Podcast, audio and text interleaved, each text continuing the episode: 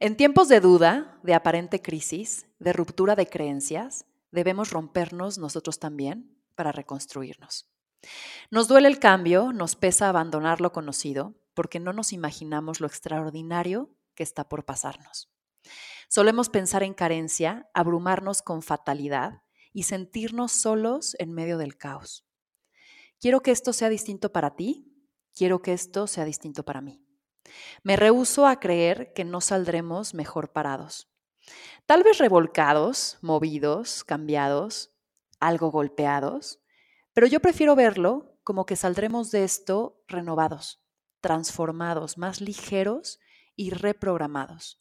Pero para eso debemos trabajar en nuestro pensamiento, en nuestras acciones y en nuestras emociones. Pensando en cómo contenerme a mí y a mi tribu, diseñé Reprograma, un reto de 21 días que lo que busca es trabajar con tu cuerpo, mente y espíritu a través de sus ejes de espiritualidad, creatividad, wellness, emprendimiento, inspiración y comunidad. Reprograma consiste en rituales y ejercicios diarios, sesiones en vivo con expertos en cada eje y contención por parte de nuestra nueva tribu durante nuestro proceso de cambio.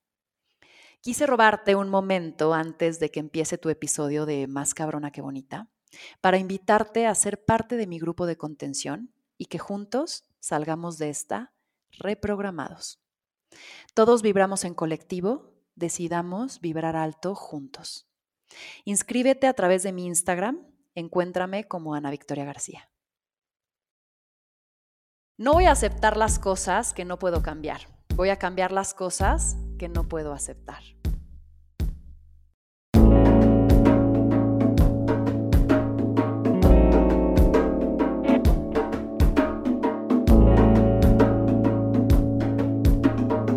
Esto es Más cabrona que bonita. Ale aprecia los matices y las diferencias. Yucateca de sangre y chilanga de corazón, da pasos que sin duda resuenan para cambiar las estructuras viejas por aquellas un poco más osadas. Promotora de la diversidad, radicalmente honesta, creyente de la inclusión y creativa, muy creativa, Ale cree en darle voz a las diferencias y mostrar el mundo un poco más real y mucho menos maquillado. Como buena gozadora, Ale sabe disfrutar de aquellos rincones en casa, de platicar con las plantas, de recostarse en el pasto y de crear momentos para un buen mezcal. Ale, bienvenida. Anaví, ¿qué te tomas? Qué bonita introducción. wow, gracias, gracias. Qué honor, qué honor. ¿De qué? ¿De qué? Honor tenerte aquí. Me encanta tenerte en ese espacio. Y prometo, me prometo exprimirte como Ok, ok, estoy lista. Venga. Así que para empezarnos a entrar en calorcito, quiero hacer unas preguntas rápidas para que te conozcamos en curva. ¿Estás de acuerdo? Ok, venga. Así que di lo primero que te venga a la cabeza. Ok, ok, qué nervios. tu pesadilla más grande. La soledad. El peor defecto del ser humano. Mm, el egoísmo. ¿Qué tan en serio te tomas la vida? Muy leve. ¿En qué crees? ¿En el amor? ¿Tú nunca, nunca? Diría nunca, nunca. ¿La frase que más repites? Sí, pero no. ¿Qué te da miedo? Mm, que le pase algo a mis seres queridos. ¿Aquella fantasía aún por cumplir? Híjole, no sé, qué buena pregunta. ¿Una fantasía aún por cumplir? Creo que estoy muy contenta con, con todo hasta el momento. Tal vez no, no, la, no ha llegado a mí, ya vendrá. si nadie te juzgara, ni tú misma, ¿qué sería eso que harías? Si nadie me juzgara, la verdad creo que afortunadamente no me importa tanto lo que piensen los demás de mí. Tal vez me atrevería como a cantar más fuerte o a bailar así en lugares públicos o a hacer cosas que tal vez la sociedad consideraría como que no manches, ya se le votó, ya le reventó la tacha, ¿no? Como que me gustaría poder ser más libre en cuanto a la expresión corporal y vocal de mí misma. Genial. Lo que más te enorgullece de ti, Yo creo que el poder, como que, que, soy una persona como muy, trato de ser muy coherente y muy honesta, ¿no? Y que realmente busco como generar cosas buenas para la gente a mi alrededor. ¿Algún secreto oscuro? Hmm, secreto oscuro, pues no lo diría acá. No, no tengo ningún secreto. Creo que, ¿sabes qué? Conforme han pasado los años, como que te vas quitando muchas capas de las cosas que antes te daba pena admitir y ahora soy como tan transparente y tan como segura de las cosas que hago y que vivo que no hay algo que yo diría que me da pena admitir de mí misma. Ok. Si pudieras pedir un deseo, ¿cuál sería?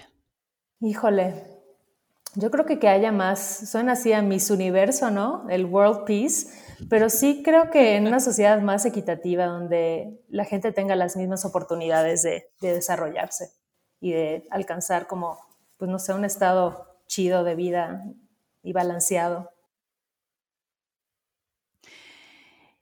¿Tu mayor maestro? Mi mayor maestro, yo creo que mis papás, los dos, sabes, como que tanto en lo emocional como en lo intelectual, como en los valores que rigen mi vida, ellos dos son un eje indiscutible. Si pudieras cambiar una sola cosa en México, para lograr mayor impacto, ¿qué sería? Una sola cosa. Em, pues yo creo que por el tema en el que estoy involucrado, el tema de inequidad de género, me trastoca muchísimo, ¿no? Es una causa que creo que, que al solucionarla igual ayuda a solucionar muchos otros problemas que tenemos en la sociedad. Entonces, definitivamente me iría por ahí. Ok, si pudieras reunir a tres personas, vivas o muertas, para echar una buena platicadita, ¿a quién elegirías? Ay, estas preguntas siempre me causan conflicto, así de, ¿a quién invitarías? Porque, no sé, sabes, como que creo que armaría una, o sea, me gustaría invitar a gente como actual, a gente que esté viva, yo creo. Em, y invitaría a gente súper random. Tal vez invitaría a una Erika Lost, ¿no? Que es una cineasta de, de, cine erótico como con perspectiva de género. Y entonces me parecería interesante reunirla a ella y tal vez reuniría, no sé, ¿qué te gusta? ¿Qué me parece como chida? O chido. No sé, no sé, estas me, me, me cuestan, pero algún activista. Hay una mujer que sigo en Twitter que me parece fascinante que se llama Yasna Elena. Me encantaría tener una conversación con ella porque me parece que es sumamente admirable lo que hace su trabajo, tanto como activista como lingüista, y además aprendo mucho de ella, entonces me encantaría sentarme con ella a tomar un café. ¿Y quién sería una tercera persona con la que me interesaría tener una plática? Déjame pensar, es que Ana Vic, me las tiras en curva. Me hubieras pasado un memo así para preparar. No sé, te voy a deber la tercera. Ahora no se me ocurre a nadie, pero si se me ocurre a lo largo de esta, de esta plática, te voy avisando. La sacas. Sí. Bien. Y por último, ¿cómo te gustaría ser recordada? Sabes, como que no sé si yo creo que al final del día, como alguien que tuvo un impacto positivo en la vida de los demás, no me importa tanto el hecho de trascender yo, así como que digan, ay, recuerdo a Ale, porque al final creo que los seres humanos nos damos demasiada importancia, ¿no? Creo que más bien me gustaría como que, que se quede el impacto de las acciones o el alcance de las acciones que yo pueda realizar. Entonces no me importa tanto como que me recuerden como, ay, Ale hizo esto, sino tal vez de alguna forma yo ayudé a alguien y ese alguien pudo ayudar a alguien más y entonces se generó ahí una cadena como de colaboración chida y eso me gustaría que se quede, ¿no? Como más las acciones y el sentimiento que algo más personal, yo creo. Bueno, Ale, te conocí a través de una entrevista que me hiciste hace ya unos añitos. Después coincidimos porque estuviste en Academia Victoria 147 y Así es. La verdad es que en todo momento te veo brillar y eso me encanta y a través de tu proyecto Malvestida, que es un medio nativo en digital, buscas justo amplificar las voces y las experiencias de una nueva generación que busca definirse en sus propios términos. Entonces, digo, me encanta lo que haces, me encanta la luz que, que, que das y te tengo aquí para mí solita. Así que quiero ir platicando por distintas facetas de ti o cómo te observo para, pues nada, que vayas respondiendo mis dudas. ¿Cómo ves? Ok, me parece muy bien. Eso. Entonces voy a empezar por Ale, la aventurera, la rebelde, la rompecuadros. ¿Te consideras una rebelde? Sí, 100%. 100%. ¿Y se te ha pasado la mano lo revolucionaria? O sea, ¿hay algún momento en que dices, puta, sí, ya, aquí sí me pasé, me equivoqué? ¿Hay algo, una anécdota que digas? ¿Qué? No, o sea, es bien chistoso porque como que en todos los momentos en los que yo he pensado como que no, no manches, sí soy bien rebelde, cuando los veo en perspectiva como mucho tiempo después, es como, claro que no, o sea, qué tonta, eres, o sea, tú súper revolucionaria y tampoco la estabas armando tanto de pedo, ¿no? Y me recuerdo mucho porque como que en secundaria y prepa, yo era como esta morra un poco problemática, no en el sentido de como de que yo fuera bully o mala onda, pero las maestras tenían un conflicto porque me querían mucho, porque yo era muy divertida y como que siempre organizando tontería y media, pero al mismo tiempo como que empezaba a rebelarme contra muchas cosas que en esta escuela católica me imponían, ¿no? Entonces, obviamente era como yo la rebelde, pero era porque, a ver, vamos todos a misa. Y yo decía, ay, yo no quiero ir a misa, yo me quedo en el, en el salón, ¿no? Entonces todo el mundo era como, ¡Ah! ¿qué? ¿No? Entonces es lo que te digo, lo veo en perspectiva y era como, era una tontería, o sea, solo estaba diciendo, no, yo me quiero quedar en el salón, pero para el contexto era como muy así, rebelde y como que, ay, qué loca, que, que no le importa, que, ¿no? Entonces, y siento que a lo largo de mi vida ha sido así. Igual incluso como había otra etapa en la universidad en donde, pues no sé, yo crecí en Mérida, que de alguna forma es una ciudad bastante em, tradicional, ¿no? En cuanto a su estructura, en cuanto a la forma en la que funciona la sociedad. Y yo hacía cosas de pronto como llegar a la universidad con media cabeza rapada, ¿no? Y entonces todo el mundo así como, ¿qué le pasa? No sé qué, qué loca, ¿y por qué se viste así? ¿Por qué está en estas cosas? Entonces, para, para el contexto era rebelde, pero en realidad no era tan nada amenazante, pues, ¿sabes? Pero sí, sí soy un poquito, tengo problemas con la autoridad, la verdad. ¿Y qué, eh, exacto, qué es, qué es aquello por lo que luchas? ¿De qué batalla nunca te cansarás?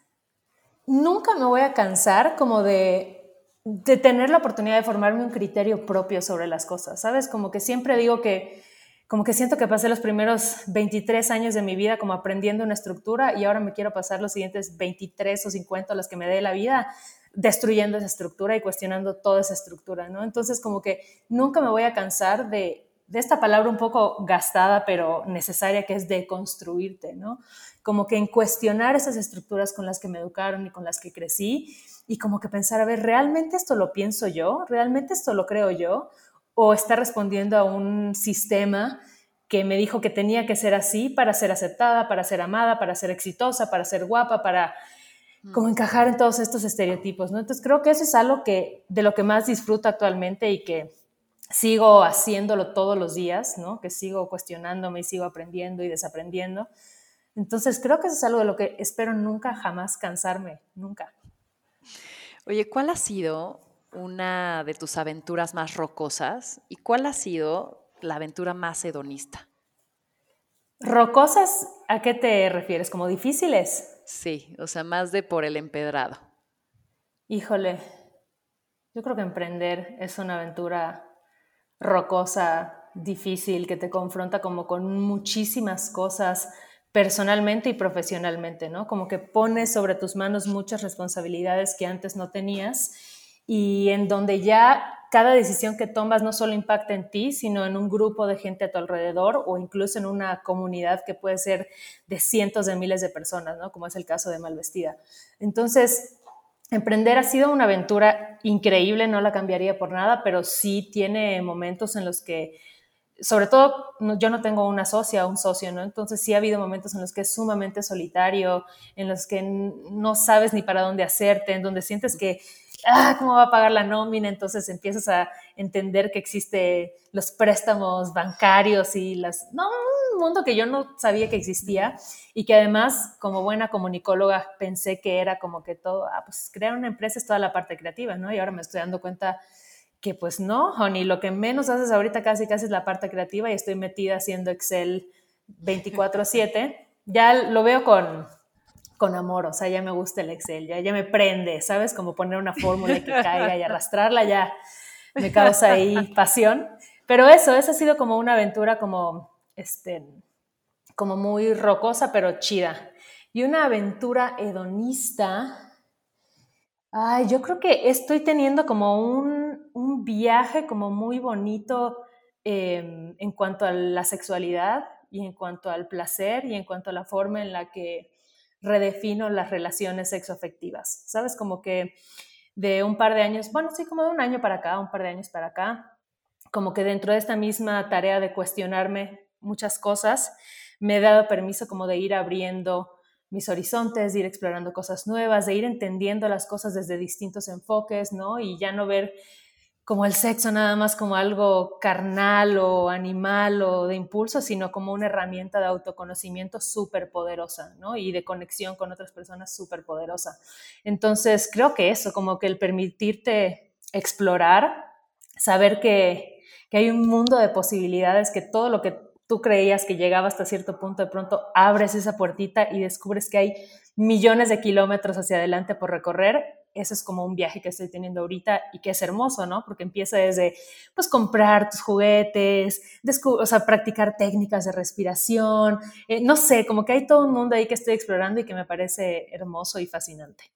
Oye, me encantaría un poquito profundizar en esta respuesta, porque creo que la sexualidad es algo tan nuestro y es eh, algo que también de repente desconocemos, negamos, nos apenamos por mucho el contexto social en el que vivimos y crecimos, ¿no? Y yo creo que inclusive peor para las mujeres. Entonces, quisiera explorar un poco. Creo que de pronto la sexualidad nos causa un tema en el sentido de que lo vemos como algo negativo, algo pecaminoso, tal, y por el otro lado, también creo que hay como ciertas estructuras en el tema de pareja en donde te limitas a explorar o te limitas también como en el tema de poseer. Y quisiera ir ahí, o sea, en esta exploración que dices que lo has hecho no nada más contigo, sino también con otras parejas, digamos que, ¿cómo, cómo ves la sexualidad a que sí realmente no puedes quitarle el sentimiento, pero que este sentimiento no se vaya a un tema de posesión o no se vaya a un tema de, limitación y que no te pegue y que ahora después de que exploraste con este güey ya quieras verlo todo el tiempo y porque es una reacción como siento natural o típica, ¿no? ¿Cómo rompes estas barreras o cómo lo vives tú para que no te frenes y no te exponencie? Pues es, un viaje, o sea, creo que lo primero que, me gustaría decir es que lo más bonito como de este viaje de, redescubrir el placer ha sido como deslindar la sexualidad en relación a alguien más, porque siento que cuando crecemos, sobre todo en esta estructura occidental un poco mocha que, que tenemos, siempre el sexo es en relación a alguien más, siempre el sexo es si eres una mujer heterosexual, pues ser penetrada por un hombre, ¿no? Y tiende a ser muy falocentrista. O sea, esta idea de perder la virginidad, esta idea de que hay, tuviste relaciones o no, depende de si te penetraron o no, ¿no? Cuando en realidad si haces cualquier, o sea, si haces sexo oral, hay muchas otras formas de vivir la sexualidad que parece que no les damos tanta importancia o tanta validación a como cuando ya hay una penetración. Entonces, el primer paso para mí ha sido ese, como que desentender el sexo como que tiene que depender de alguien más, que mi placer depende de alguien más, o que es la única puerta para descubrir la sexualidad y empezar a verla como un proceso como de conexión y de amor hacia mí misma, ¿no? De, explorar mi cuerpo. O sea, a mí me impresiona como hablar con, con amigas y decirles como, ¿alguna vez has visto tu vulva? No, qué asco, ¿cómo? ¿Qué?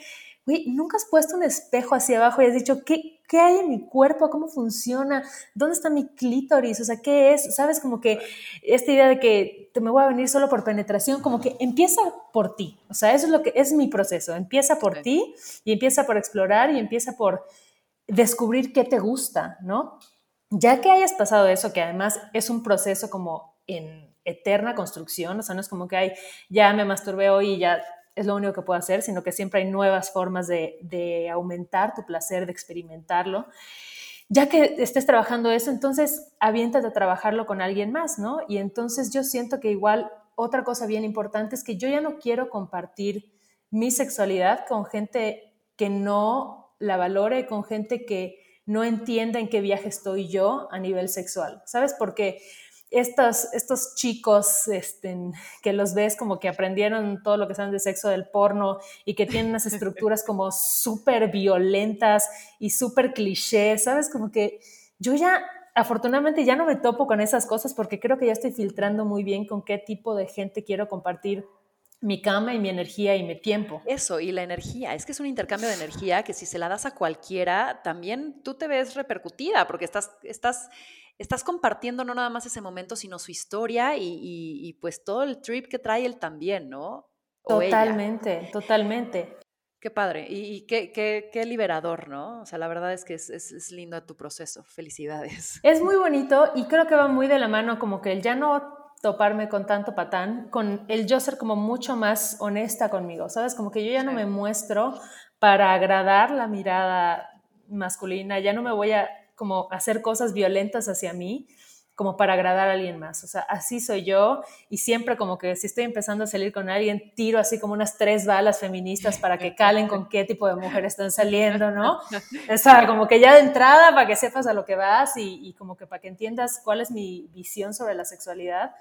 Y eso, o sea, como que afortunadamente he podido generar como encuentros súper chidos con personas súper interesantes, amorosas, ¿no? Que están en este mismo camino de explorar, que buscan esta reciprocidad, que no llegan como al encuentro sexual con muchas expectativas sobre lo que debe ser, sino que realmente se dejan ir sintiendo y fluyendo con el proceso. Y lo que decías de, de cómo pensar como en no querer poseer, ¿no? Después de que, que estás con alguien, Creo que eso depende mucho de la personalidad que tenga la persona. O sea, eso es cierto. Hay gente que es mucho más aprensiva que otra yo tengo una personalidad que es bastante como que por mí todo pasa, ¿sabes? Entonces no, ajá, soy que tiene sus cosas buenas y sus cosas malas, ¿no? Em, pero creo que igual tienes que entender que, que vas, a vas a caer como en estos viejos patrones de vez en cuando y tienes que ser consciente y ser como permisiva con tu proceso. No puedes decirte como, güey, ya no sientas celos nunca más porque tal vez estás saliendo con alguien y ese alguien puede ver a otras chicas, ¿no? Estás en una relación abierta. Entonces es como que más bien cuando sientas esos celos, como pregúntate, ¿de dónde viene este sentimiento? O sea, ¿qué me está queriendo decir esto? ¿Es algo en relación a alguien más? ¿Es algo a mí? ¿Estoy teniendo medio de, un o sea, como miedo al abandono, a la soledad? ¿Y esto de dónde viene? Ah, pues tal es porque cuando estaba chica, o sea, es un proceso de verdad de psicología súper fascinante. Claro. Que no es fácil, no es fácil, pero creo que ya al tener la disposición de querer hacerlo y de querer cuestionar esas, estas estructuras como monogámicas o estas estructuras en donde siempre nos enseñan a amar desde la escasez, desde el alguien me va a quitar y no desde la abundancia de, oye, el amor de esta persona o la atención de esta persona no tiene que ser solo para mí. Es un súper viaje que yo estoy empezando a explorar. No te puedo decir como, ah, claro, ya lo domino. Y no sé ni siquiera si alguien como que ya lleva muchos años en esto te puede decir, ya lo domino perfecto, porque es eso, es siempre estarte cuestionando otra vez. Y es a través de la práctica. ¿O hay como algo que has hecho, libros, eh, talleres, sesiones, no sé, ¿qué, qué Yo te creo que todo, a Todo ayuda. Todo suma, todo ayuda. Hay literatura que ayuda. A mí ¿sabes? siempre, no solo en este, en este aspecto de mi vida, pero en todo siempre me ayuda a hablar con gente que ya lo vivió o que lo está experimentando. En o sea, aprender de las vivencias de las personas y, y un poco igual ese es el eje de Malvestida, por eso hablamos mucho de nuestras experiencias y nuestros sentimientos y nuestras perspectivas, porque al final el escuchar a alguien más siempre te da como, pues sí, como un punto de vista nuevo, ¿no? O sea, aprendes como, ah, mire, pues esta persona lo está lidiando así. Ah, y esta otra persona lo está haciendo totalmente diferente. Entonces, como yo, tal vez entre estos dos extremos, qué es lo que me funciona mejor, donde me siento mejor. Entonces, creo que eso. Y al final, pues yo creo que la fortuna de toparte con otras personas que igual estén en ese camino, que igual quieran compartir ese viaje contigo y que no te estén poniendo estas limitantes de, ah, tú quieres una relación abierta, pero yo no, pero te voy a decir que sí, para que mientras andemos, pero luego cuando ya, sabes, como que estos juegos mentales es como, no, o sea, honestidad.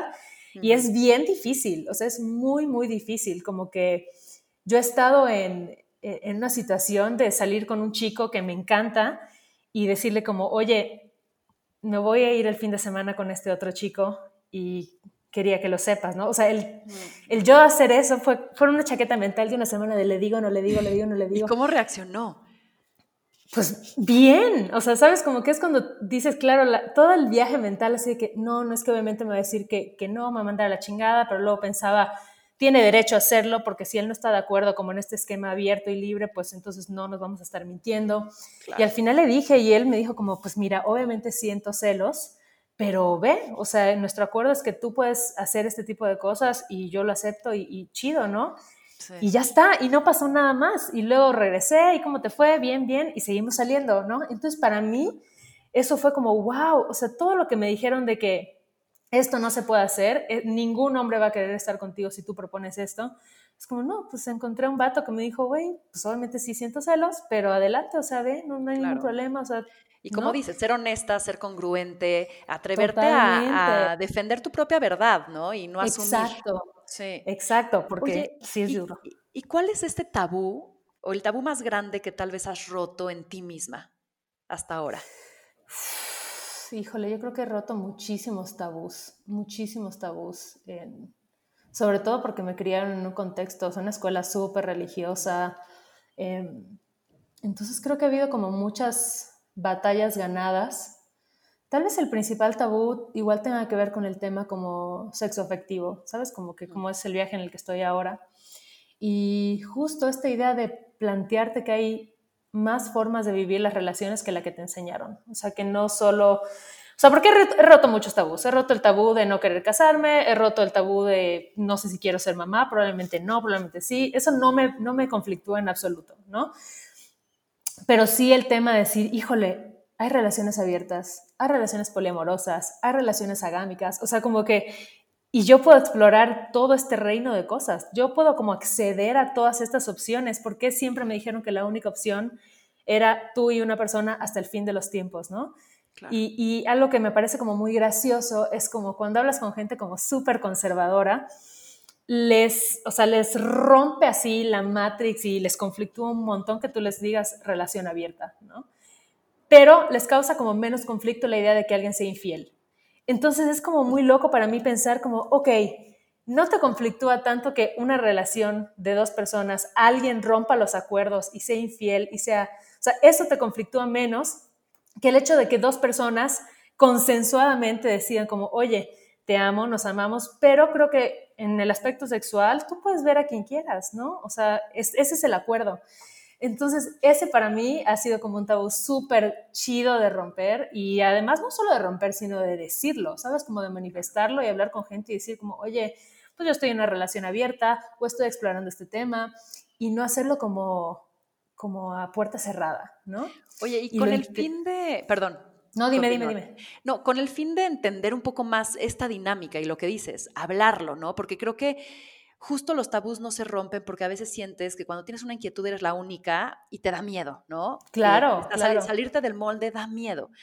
Entonces, esto de las relaciones abiertas me encanta porque justo es cuestionarnos estructuras antiguas que inclusive nos han mostrado que no funcionan, ¿no? Claro, claro. En esta exploración, ¿cómo tú ves una relación eh, abierta en el tema del día a día, ¿sabes? O sea, en el tema de hay una persona principal a la cual le tienes un afecto amoroso, emotivo, más este, empático, más cómplice y lo demás es más sexual o con todos tienes un apego emocional. Cuéntame un poco cómo ves esto, o sea, lo ves como más bien ir por la vida con un compañero y decir, exploremos que no seamos los únicos que sexualmente nos, nos detonemos cosas, eh, pero amorosamente si hay un código, hay reglas, no hay reglas. O sea, cuéntame un poquito más de en el día a día.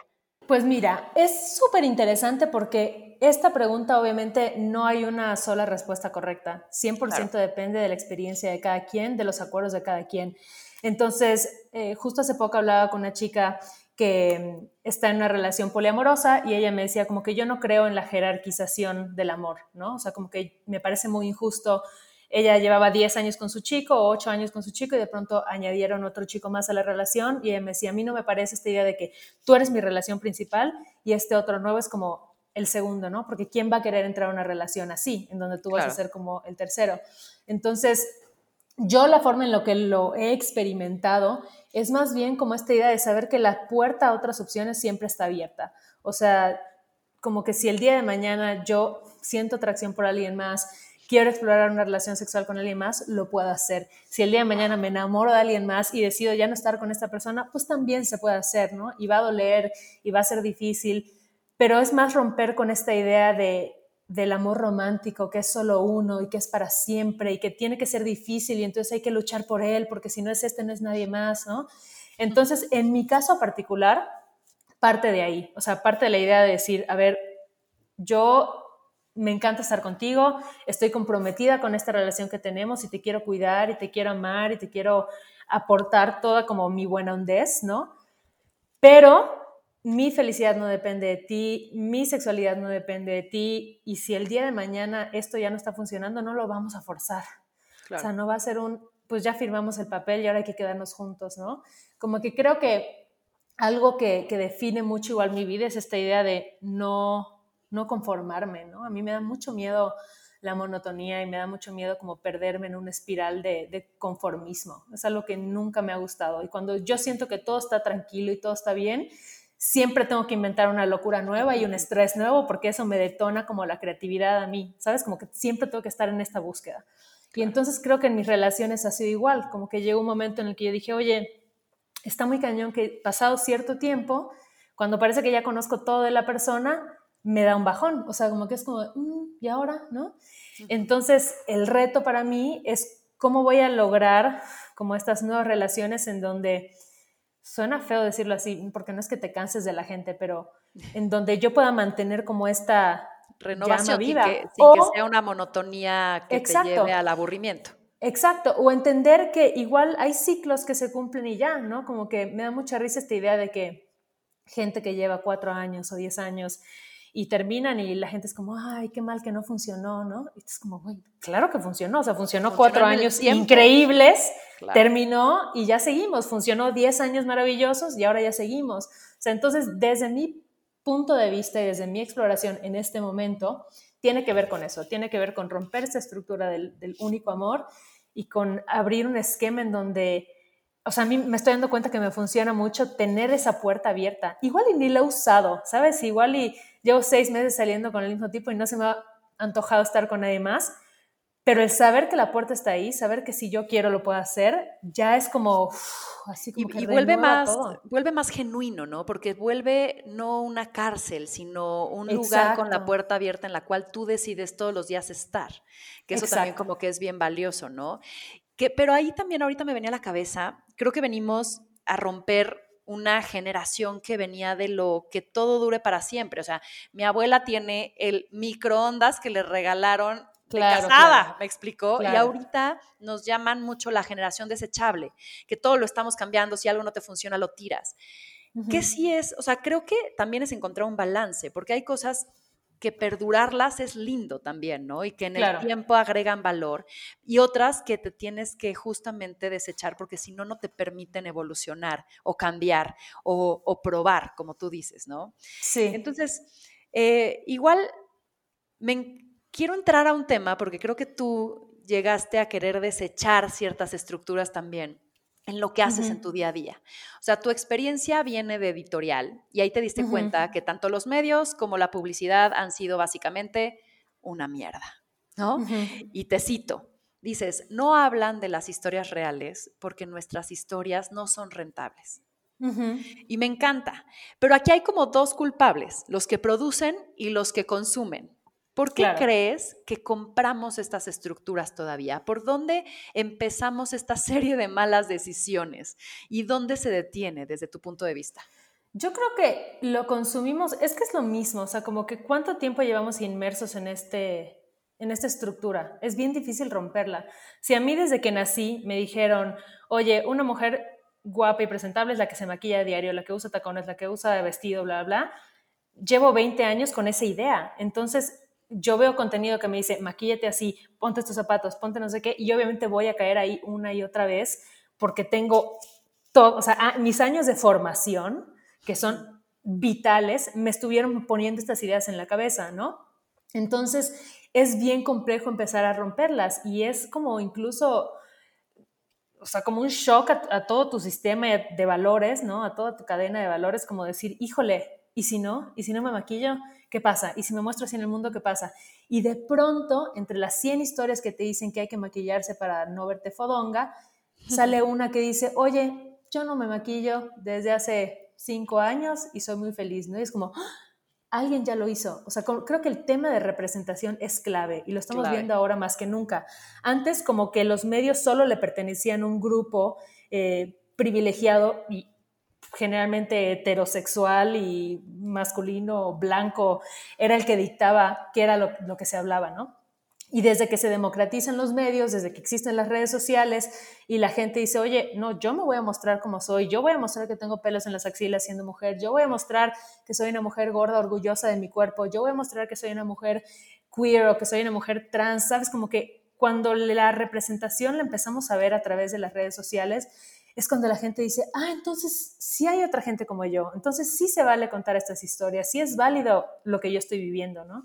Y ahí justo fue donde, donde o sea, creo que en el momento en el que nos encontramos ahora, que ahora ya los influencers tienen incluso más poder que los medios, más audiencia que los medios, porque rompimos la burbuja, como que finalmente pudimos decir, ah, todo este, la única opción que teníamos nunca fue la única opción era la única que nos mostraban, pero siempre ha existido gente gay, siempre ha existido gente body positive, siempre ha existido mujeres que van contra el sistema, siempre ha existido el feminismo, bueno, no siempre, pero desde hace muchos, muchos años atrás, ¿no?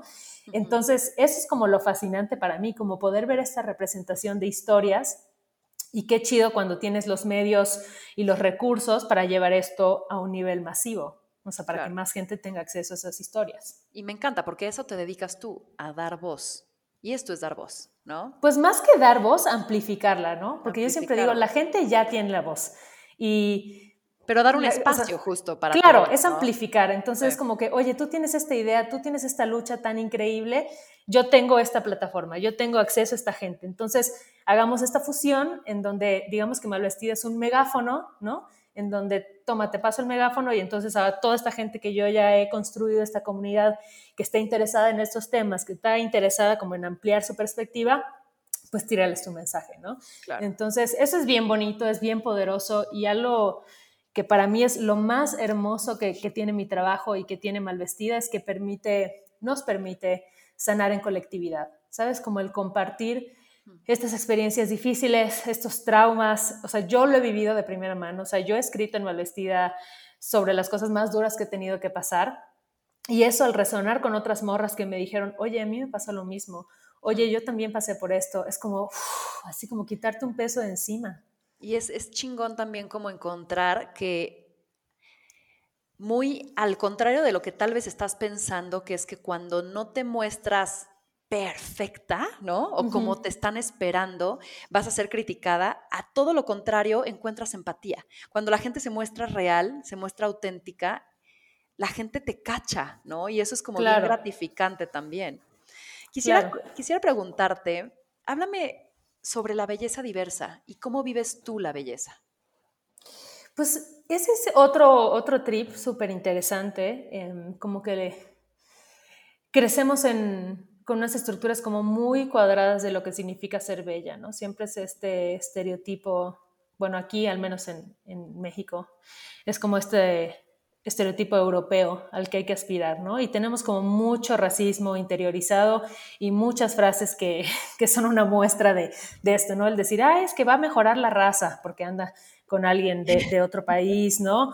O, no sé, hay muchas frases como muy racistas que tenemos en el día a día con las que crecimos y que tú imagínate qué duro, como, o sea, yo creo que tú y yo tenemos la, el privilegio, ¿no? De tener como una, digamos, como fisionomía, pues como blanca, este, medio europea, y eso ya te da muchísimas ventajas sobre otras personas. Ese simple hecho, ¿no? Que nosotros no decidimos, que no hicimos nada para merecerlo porque nada más nos tocó nacer, nacer, vivir, os digo, nacer así en un país como México, ya nos da como muchísimas ventajas. Y entonces imagínate tú qué duro que toda tu vida tú eres morena o eres una mujer negra o eres una mujer con los rasgos que quieras, que no son los tradicionalmente aceptados como bellos en un país, creces sin representación. Entonces las protagonistas de las novelas nunca se ven como tú, las heroínas de las películas nunca se ven como tú, las supermodelos nunca se ven como tú, la gente exitosa nunca se ve como tú. Y entonces tú empiezas a cuestionarte, chale, pues tal vez la gente que se ve como yo no es guapa, no es exitosa, no puede ser protagonista, siempre tiene que ser la que está al lado, siempre tiene que ser la que sufre, siempre tiene que ser, ¿no? Y lo mismo con los cuerpos no normados, lo mismo con las personas con discapacidad. Entonces, este, como que yo creo que ahí también entra el tema de la representación y el entender que estos estereotipos de belleza no nos aportan nada, no significan nada, ¿sabes? O sea, ¿qué determina la belleza? Pues dependiendo quién lo mira y quién lo estipula. Si tú te vas a otro país, los referentes de belleza son otros totalmente, ¿no?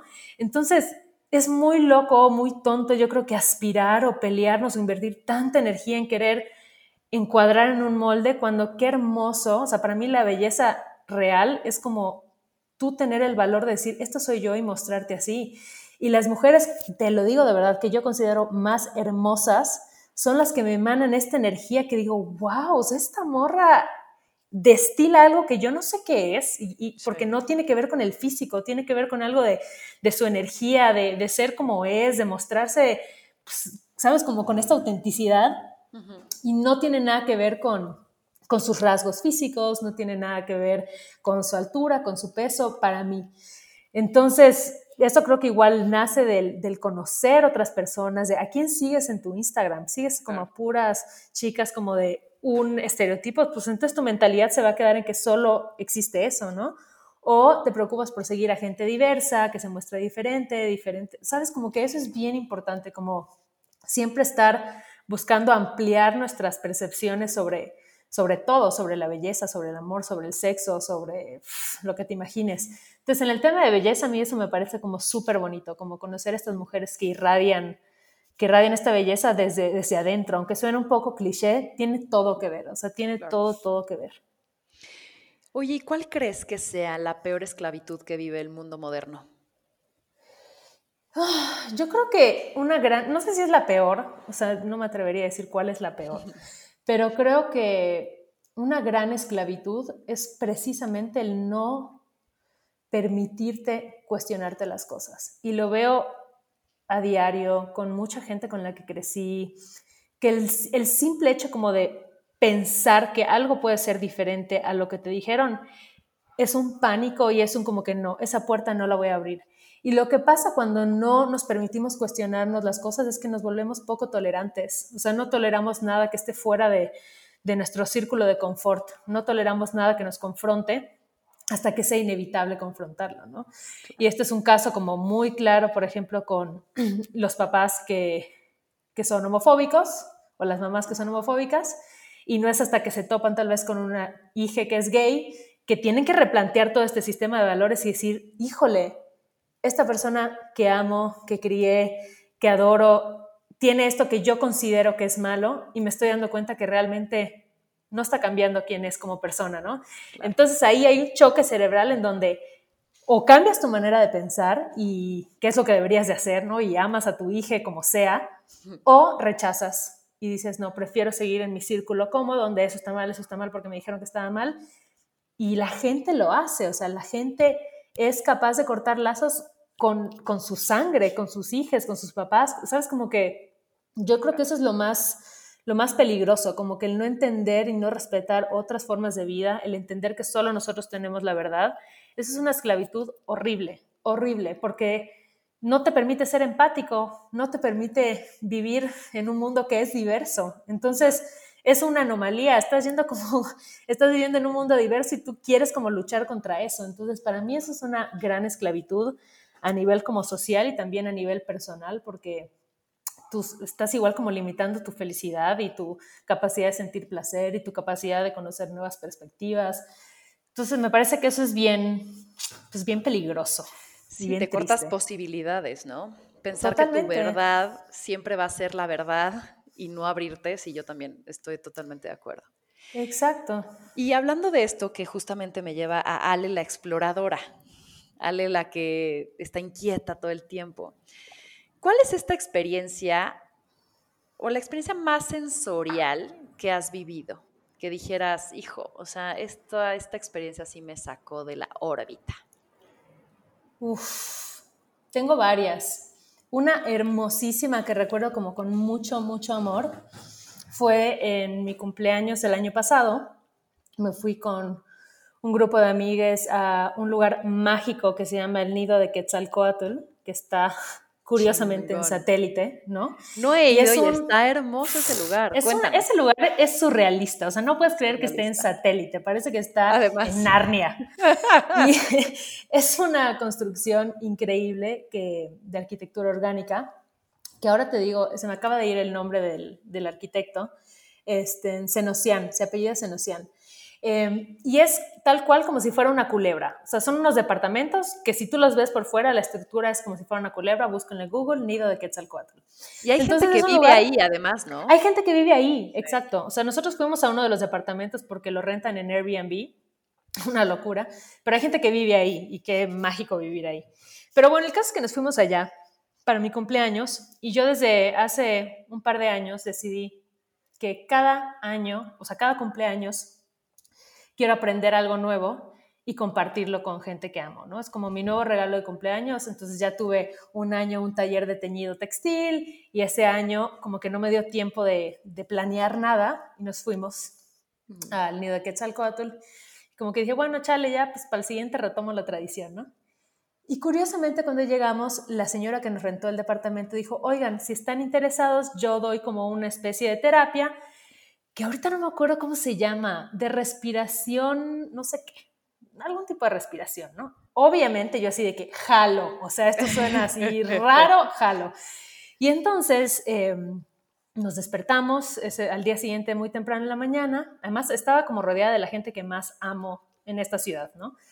Nos, nos fuimos con, con, esta mujer a un jardín hermoso, como que todo privado, y entonces cerramos los ojos y esta mujer te va guiando en respiración, ¿no? Entonces te empieza a decir como, a ver, ahorita tienes que hacer que tu respiración sea como un 8 o como un símbolo como de infinito, porque dice que así respiramos naturalmente, que los bebés nunca pausan la respiración. Y como que nosotros de adultos vamos deformando la forma en la que respiramos, hay gente que respira con la espalda, hay gente que respira con el pecho, hay gente que respira con la nariz, ¿no? Y entonces empiezas a entrar en este trance de respiración que no, no para, y yo no, o sea, no sé qué, me imagino que sobreoxigenas tu cerebro y entonces empiezas a sentir como si estuvieras levitando, ¿sabes? O sea, como que sientes un hormigueo en, toda, en todo el cuerpo, así, una estática increíble. Y luego como que esta mujer nos decía, hay momentos en los que yo les voy a pedir que entonemos y entonar, entonar es hacer como una mm. especie de om, ¿no? Entonces de pronto, como que yo me acuerdo que empecé a sentir un llanto, o sea, empecé a llorar así como de súper fuerte. Y esta mujer dijo, a ver, entonemos. Entonces todos hicieron como el om, ¿no? Órale. Y de pronto me llegó una carcajada, así como de liberación. ah, pero todos como en un estado de conciencia un poco alterado. Y de pronto como que ya seguías y luego escuchabas que alguien más lloraba y alguien más, ¿no? Entonces, al final como que ya bajas de este trip, o sea, pero todo así, el todo con respiración. Todo con respiración. Solo con respiración. Una locura. Entonces ya al final como que terminamos y hablamos como cada uno de nuestros sentimientos y nos dimos como un abrazo grupal hermoso y cada quien habló como de lo que sintió y hubo gente que no, como que no logró llegar tal vez a este nivel como de, de abstracción. Yo es igual te hablaba como de que hay algo que no están soltando, ¿no? De tener el control y hubo quien se soltó a llorar muchísimo y era como, ay, es que estoy pasando por esto en mi vida. Entonces, ese fue un momento así como mágico, hermoso, que además dije, wow, aprendí, o sea, al final sí aprendimos algo nuevo, que fue esta técnica de respiración. Y fue hermoso. Y todo ese día fue mágico, o sea, después nos comimos unos honguitos mágicos y fue así precioso, como que hubo una dinámica en la que, este, en ese lugar hay como una especie de cueva que tiene una acústica perfecta, o sea, la cosa más hermosa. Yo no sé si es porque estaba viajando por el cosmos, pero me pareció la cosa más hermosa del mundo. Y hace cuenta que hubo un momento en el que yo fui al baño, todos estábamos en el jardín, y yo fui al baño y de regreso entré a la cueva y me senté ahí, ¿no? Y como que empecé a hacer ruidos, así como, oh, ah", así como raros. Y de pronto una de mis mejores amigas como que pasó y me escuchó y empezamos a hablar a través como de, del eco nada más y de pronto como que llegó otra amiga y otra amiga y al final éramos solo las mujeres, porque en el grupo había hombres y mujeres, y por alguna extraña coincidencia los hombres se quedaron en el jardín y las mujeres estábamos en la cueva y era como una cosa tribal, así de explorar el sonido de nuestras voces y era como como que estábamos todas hablando en unos sonidos etéreos, así, es de... Ah, ah, Pero te ah", entendías, ¿no? Pues no había nada que entender, como que solo era como mantener la armonía, compartir, y, y, luego era como entender como los rangos de nuestra voz, ¿sabes? Como que qué es lo más agudo que puedes hacer, qué es lo más grave, lo más fuerte. Y era una metáfora muy bonita, o sea, como de las mujeres unidas en una cueva explorando como su voz como que, ¿sabes? Era, era una magia, así que decías, wow, o sea, yo de verdad dije, necesitamos espacios para gritar, necesitamos espacios para explorar nuestra voz. Y por eso cuando me preguntabas como lo de que si no te juzgaran, ¿qué harías? Sería eso, o sea, yo saldría a la calle y gritaría como una loca y, y trataría como de entender como todo el poder que tiene la voz.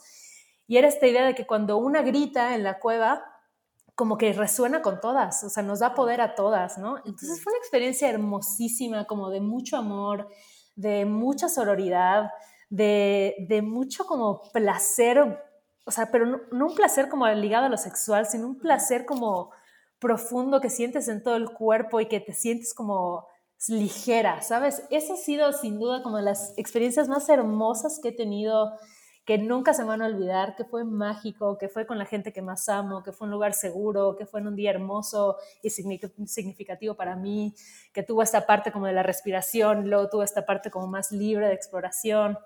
Entonces, wow, ha sido, es un día mágico que recuerdo con mucho amor en mi corazón. Oye, en tu día a día, ¿cómo celebras ser Ale? Híjole, yo creo que, ¿cómo celebro ser Ale? Yo creo que tratando de disfrutar como ser muy consciente de todos los privilegios que tengo, ¿no?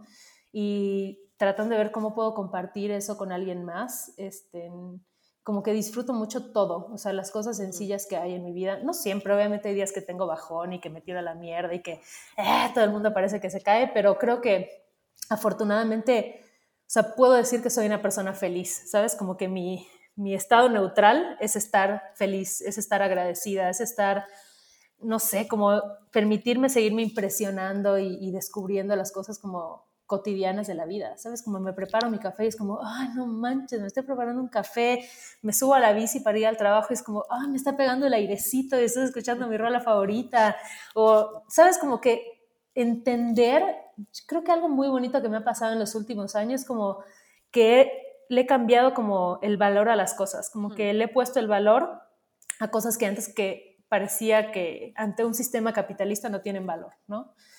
Eh, y he entendido que en realidad la vida, o sea, lo, que me da felicidad son esos momentos, o sea, son estas cosas que no tienen un precio monetario, son estas cosas que, que compartes y que son genuinas y que no las venden en ninguna tienda, ¿no? O sea, el, el salir a que te dé el sol, el tener una plática y reírte horas con tus amigas, o sea, no manches, eso es como lo mejor que me puede pasar, ponerme a dibujar una hora, como que creo que así es como cosecho mi, mi felicidad, estando con gente que, que, me aporta, que me suma, que amo, que me inspira, cuidando ese entorno como en lo profesional y en lo personal. Creo que esa es la clave para hackear el sistema y ser feliz. Eso. Oye, y hablas de las mujeres, te enfocas mucho en las mujeres, tú eres mujer. ¿Qué crees que es lo más grandioso que tenemos las mujeres y que no necesariamente lo sabemos, lo explotamos, lo usamos a nuestro favor? Mm, yo creo que en mi experiencia, o sea, personal, como la capacidad que tenemos para cerrar filas, ¿sabes? Como para organizarnos, porque creo que ya entendimos que estamos ante, ante un sistema que nos oprime, ¿no? Ante un sistema que nos pone en desventaja. Y entonces esta capacidad que tenemos para organizarnos y para ser sensibles y para como que filtrar la realidad a través como de pues, una escala de, de, grises, ¿no? Yo siento que tenemos esta capacidad para no ser tan blanco y negro, sino ver toda la escala, que es algo que no creo que sea como inherente, o sea, yo no creo que exista algo que sea inherente de las mujeres e inherente de los hombres. Más bien creo que es por los procesos sociales que tenemos lo que nos lleva a desarrollar ciertas habilidades a unos y a otros, ¿no? Como que esta idea de que las mujeres somos más sensibles, pues no necesariamente, más bien vivimos en una estructura que a los hombres los reprime mucho cuando muestran sus sentimientos, ¿no? Y a las mujeres se espera que, que, demuestren los sentimientos. Entonces, creo que eso, o sea, como esta capacidad de formar vínculos como, no solo en, como prácticos, sino también emocionales, ¿no? Me parece que es bien bonito, porque lo veo con, con los lazos de colaboración que genero con otras mujeres y son muy distintos a los que genero con, con hombres, ¿no? Los dos tienen sus cosas chidas.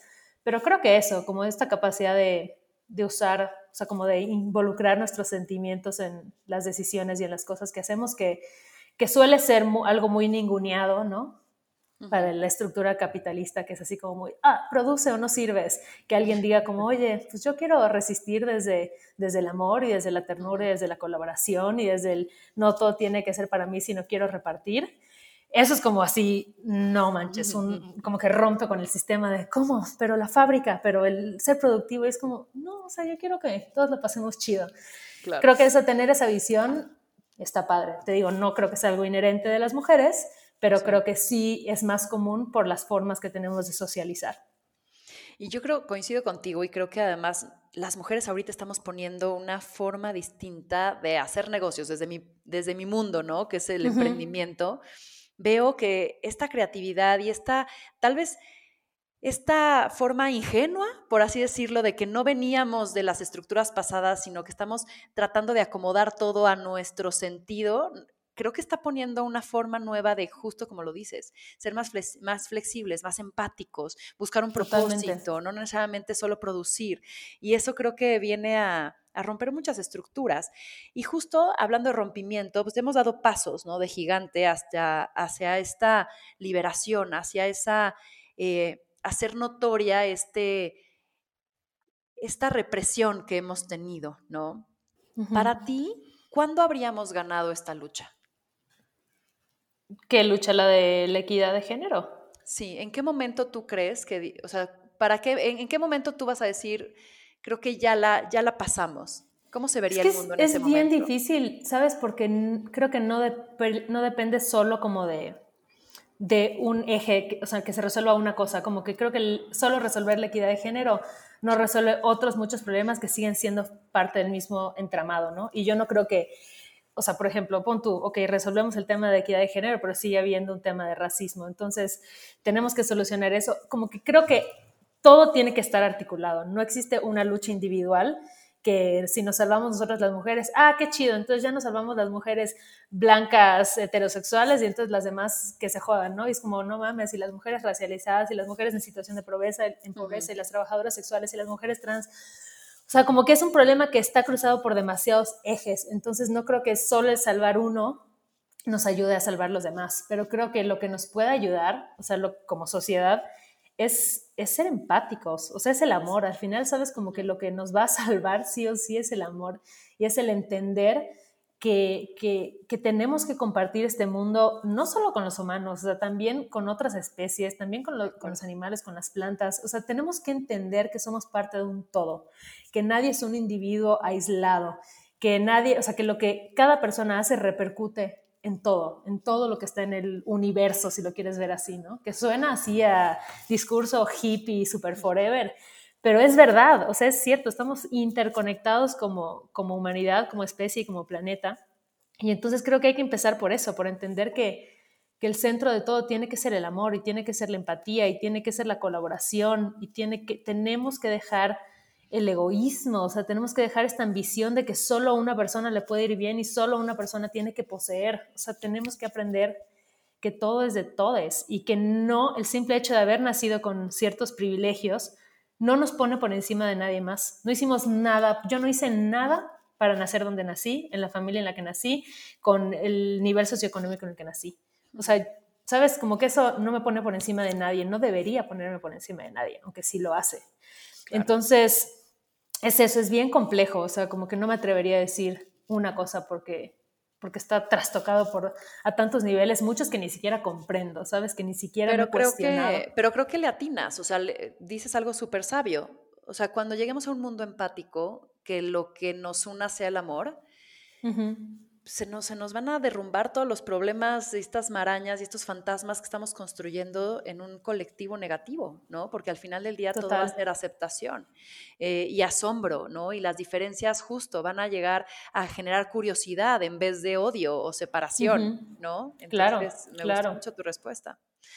Oye, y justo en este momento también de, colectivos, ¿no? Porque justo leía el libro de Alma Delia Murillo, que no sé si la conozcas, pero hablaba del llanto colectivo.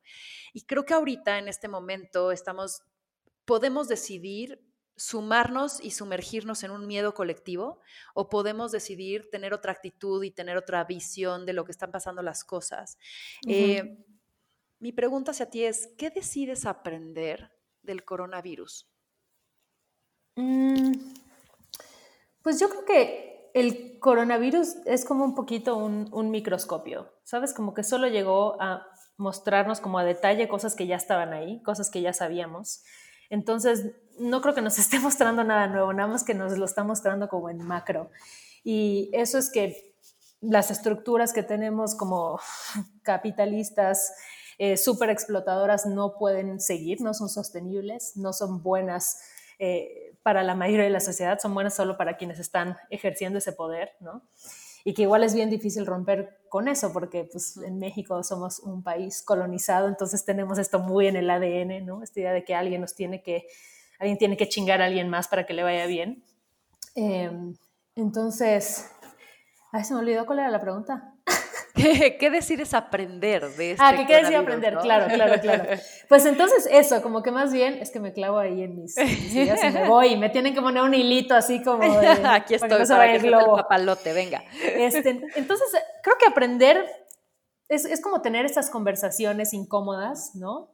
Em, creo que sí tenemos que replantearnos muchas cosas sobre la forma en la que vivimos como sociedad. Creo que a mí me enfrenta como con, con mí misma. O sea, creo que a nivel laboral estamos manejándolo bien porque tenemos un equipo increíble que, que sabe qué tiene que hacer, que, está, que hace su trabajo bien y que además lo hace con mucha convicción de que lo que hace es importante, ¿no? Que informar y que compartir esas experiencias es importante. Y a mí me confronta como en lo personal con, pues conmigo misma y con, con muchos conceptos como la soledad, eh, con conceptos como mi creatividad, con conceptos como el impacto que quieres tener en el mundo, o sea, es suficiente lo que estás haciendo, cómo puedes hacerlo mejor y entender, o sea, sabes como que al final escucho mucha gente asustada que, que digo, es que tú no tienes por qué estar asustada o asustado, o sea, afortunadamente yo no soy de las personas que lo va a pasar peor, ¿no? Pero entonces, si yo no voy a ser de las personas que lo va a pasar peor en esta situación, ¿cómo lo voy a hacer para ayudar a quienes sí lo van a pasar muy mal? O sea, creo que es esta idea de seguir extendiendo las redes de colaboración, de seguir cuestionando nuestros privilegios, de seguir como, pues entendiendo que si no salimos todos de esto, no sale nadie, ¿no? Entonces creo que es más, ah, vamos por ahí, o sea, como entender cómo le vamos a hacer para que quienes tenemos cierto nivel como de, poder o de oportunidades, podamos como expandir esto hacia, hacia quienes no lo tienen. Creo que esa es como la principal reflexión que, me hago todos los días, que, intento ver cómo hacerle, ¿no? Porque igual pues tampoco es como que yo sea Carlos Slim y diga, claro, vamos a repartirle bar a todo el mundo, vamos a poner un centro de... Pues no, o sea, mis recursos son limitados. Entonces, pero siempre se puede hacer algo, siempre puedes ofrecer apoyo, siempre puedes hablar con alguien, siempre puedes ofrecer como tu plataforma para amplificar otros mensajes, siempre puedes no sé, tratar bien a, tus y ser justa con tus trabajadores, ¿no? Ya sea la trabajadora del hogar, ya sea tus empleados, ya sea quien quieras. O sea, como que creo que empezar a accionar desde ahí, desde lo que podemos hacer, tampoco es, bien fácil abrumarnos, ¿no? Como que esto parece que, que, nos sobrepasa y que no sabemos cómo, cómo afrontarlo.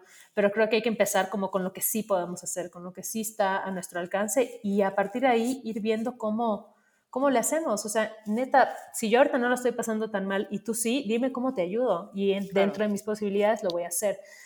Y creo que es eso, la cultura colaborativa. Eso es lo que me está más que como que confrontando, como entendiendo que es importante, que, que, yo ya sabía que eso era lo importante porque es la forma en la que me siento coherente y cómoda trabajando, ¿no? Claro. Como con mucha ética y con mucho respeto. Y es la democratización del bienestar, ¿no? ¿Qué dices? Totalmente. Si yo estoy bien, tú no, ¿cómo podemos compartir? ¿Cómo podemos balancear, no? Qué lindo. O sea, Totalmente. y creo que esas estructuras son ahorita las que se vienen justo también a cuestionar, o sea, y en donde el dinero pasa a tener un valor distinto, ¿no? O sea, ¿cómo te das cuenta que de repente el dinero tampoco es que te está trayendo lo que tú estás necesitando ahorita?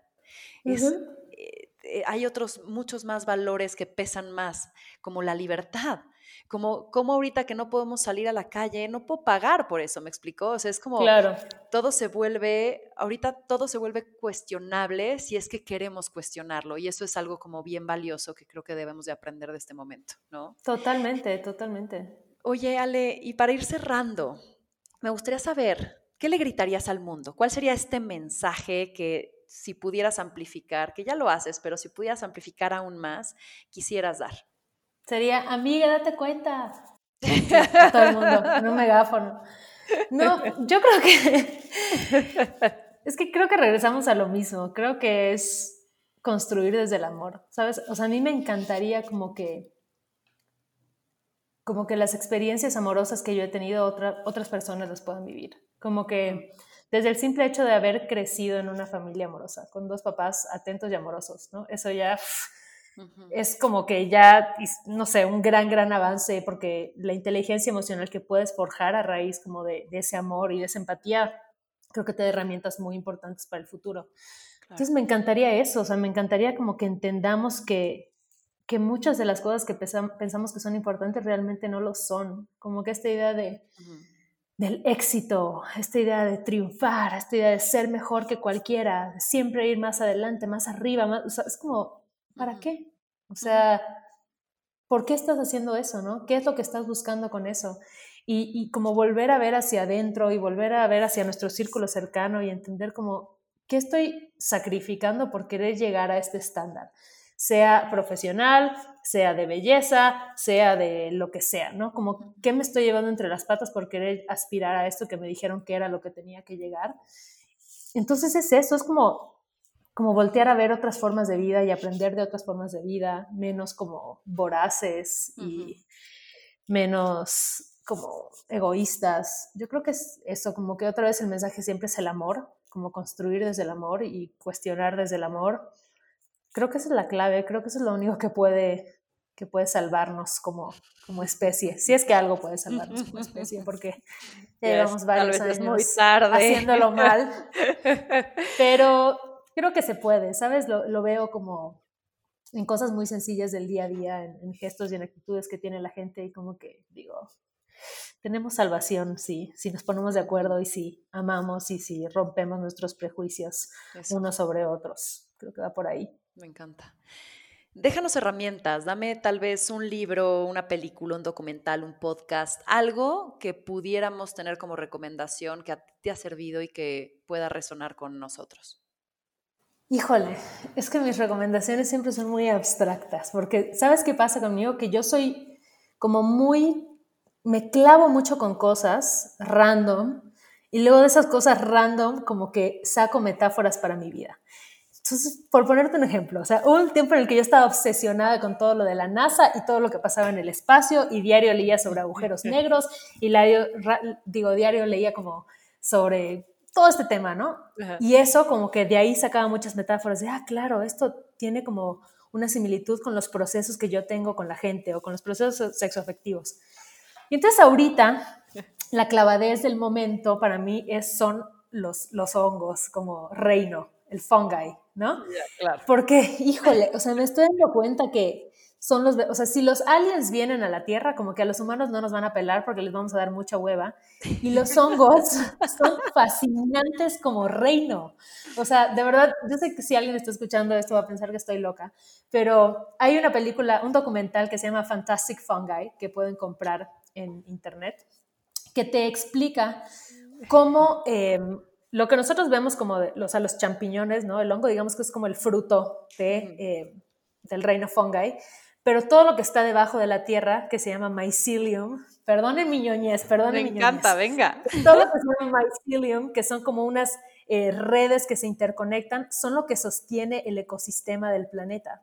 Y entonces la capacidad que tienen para comunicarse, para regenerarse, para mandar como información entre las plantas, para lograr la polinización, o sea, es como no manches lo evolucionados que están.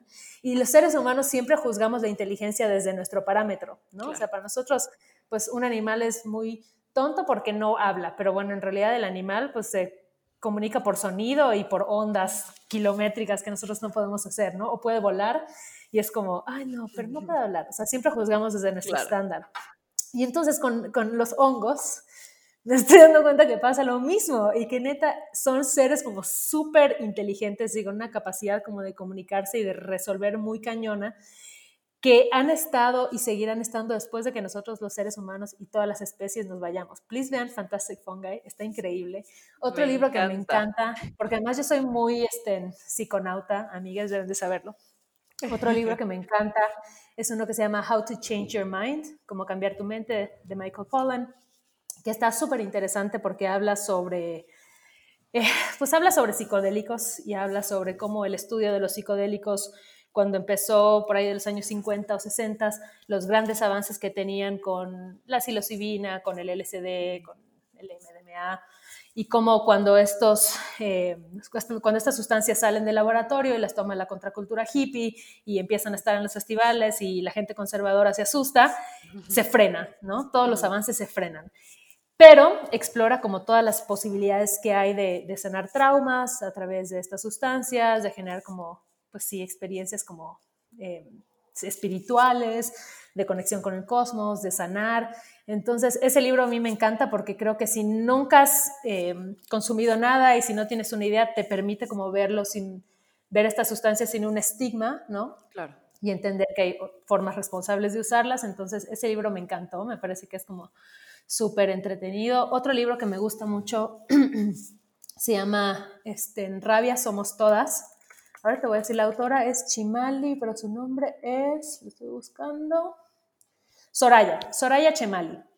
Em, ese libro está súper interesante porque te explica cómo a las mujeres em, como que no se nos permite estar molestas, ¿no? Como que siempre se nos enseña a reprimir el enojo y la rabia porque no es algo femenino. Eh, esa es como una característica que le hemos puesto a los hombres. Los hombres son bélicos y se pelean y se gritan y las mujeres no. Y entonces te habla de todas las implicaciones que esto tiene como a nivel emocional y social. Entonces ese me pareció así como igual súper increíble e interesante. Em, esos son como de los que he leído últimamente que más me han gustado. Y en general recomiendo, yo sigo a mucha gente en Instagram que me parece que tiene eh, como formas distintas de ver la vida. Y para mí es bien importante como seguir tanto a la gente con la que estoy de acuerdo como a la gente con la que no estoy de acuerdo, ¿sabes? Porque creo que es bueno no quedarte solo en tu cámara de eco donde todo el mundo te dice, sí, lo que tú dices está bien, lo que tú dices está bien, sino también escuchar otros puntos de vista que dices, ay, no, esto no, no estoy de acuerdo con esto, pero pero qué puedo aprender o por qué piensa así esta persona, de dónde viene. Entonces, como que eso me ayuda un montón igual a ampliar mi perspectiva y a mantener como los pies en la tierra y decir, ok, Alex, sí, muy chido tu trip, pero no todo el mundo piensa así y hay razones por las que no piensan así. Em, entonces, eso, seguir a gente en Twitter, en Instagram que, que me aporta contenido, ¿no? que, que, realmente aprendo y digo, ah, me encanta lo que hacen. Este, eso es bien importante. ¿Dónde te encontramos? En redes sociales me pueden encontrar en Instagram como ale.igareda, en Twitter como ale todo junto, igareda va con H. Y em, igual está el Instagram de Malvestida, que es arroba malvestida. Y tengo un par de proyectos más por si quieren seguirlos. Uno es un podcast que se llama Corriendo con Tijeras y lo encuentran así en Instagram, arroba Corriendo con Tijeras. Y otro que se llama la imagen puede contener que es como una especie de proyecto de, yo no le llamo poesía porque no creo que lo sea, pero como de frases y de imágenes narradas que, me parece muy divertido y muy lúdico. Entonces, si quieren seguirlo para ver algo diferente en su feed, ahí igual se los dejo. Entonces son esos tres, pero si me siguen ale.igareda, ahí están los links a todos mis demás proyectitos. Genial. Pues Ale, fue un gustazo tenerte, qué delicia de plática. Y termino diciendo, aquel que tiene un porqué para vivir, se puede enfrentar a todos los comos. Esto fue más cabrona que bonita. Muchas gracias. Gracias a ti por la invitación.